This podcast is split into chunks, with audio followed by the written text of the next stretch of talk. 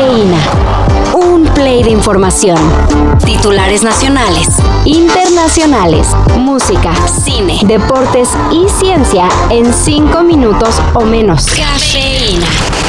Ay, qué bonito es regresar. Amado por unos, odiado por otros.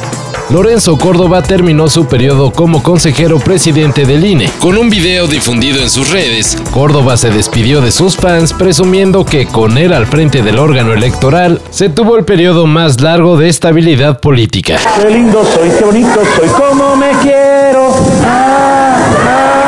Sí, sí. Bueno, ahora el turno será de Guadalupe Tadei, quien hace unos días se ganó el puesto en una rifa. y no, no es broma. Su nombre, con el de las otras candidatas, estaba en una tómbola y así fue como se decidió que será la primera mujer en presidir el INE. Ok, escuchen, ah, son una bola de inútiles. Pero lamentablemente son lo único que tenemos.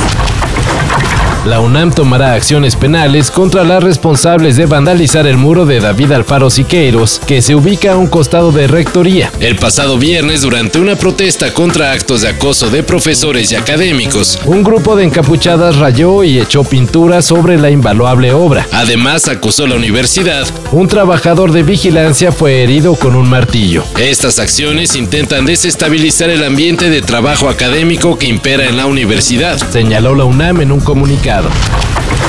¿Saben cuándo se legalizará la marihuana en México? Una cosa es segura, en este sexenio, no. Ahora que la NBA autorizó el uso de la marihuana por parte de jugadores sin sanción alguna, El presidente López Obrador acusó de contradictorio e hipócrita a Estados Unidos por andar autorizando el consumo de drogas. Hipócrita. pero también amenazar con invadir México para intentar detener a los cárteles que trafican con fentanilo. Bueno, evidentemente AMLO mezcló una cosa con la otra, pero así es como él ve la situación y ni modo. Y por cierto, lo hecho en la NBA es realmente histórico, y tanto jugadores como exjugadores han aplaudido el convenio. when everybody on my team drinks coffee every day.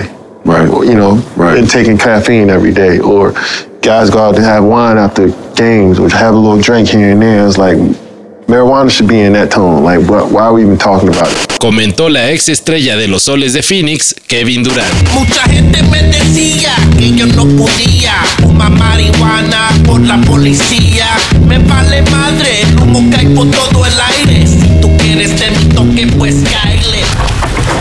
¿Friends envejeció mal y ahora es ofensiva?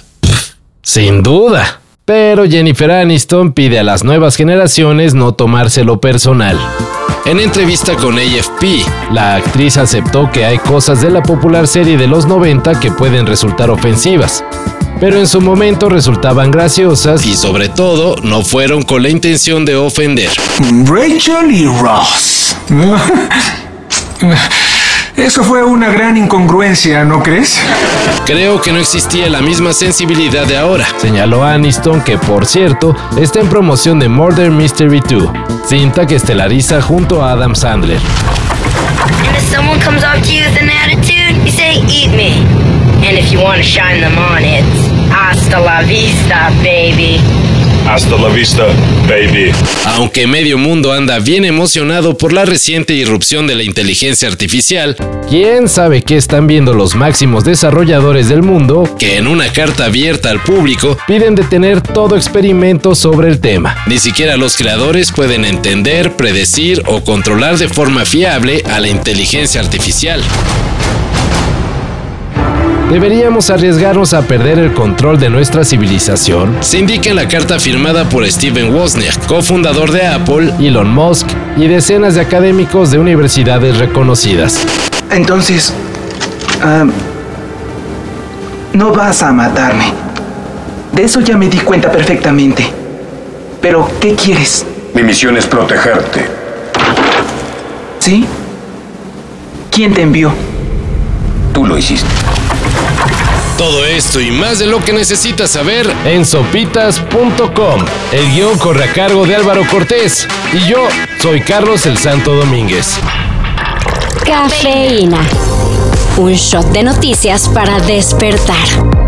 Lunes a viernes por sopitas.com. Y donde sea que escuches podcasts.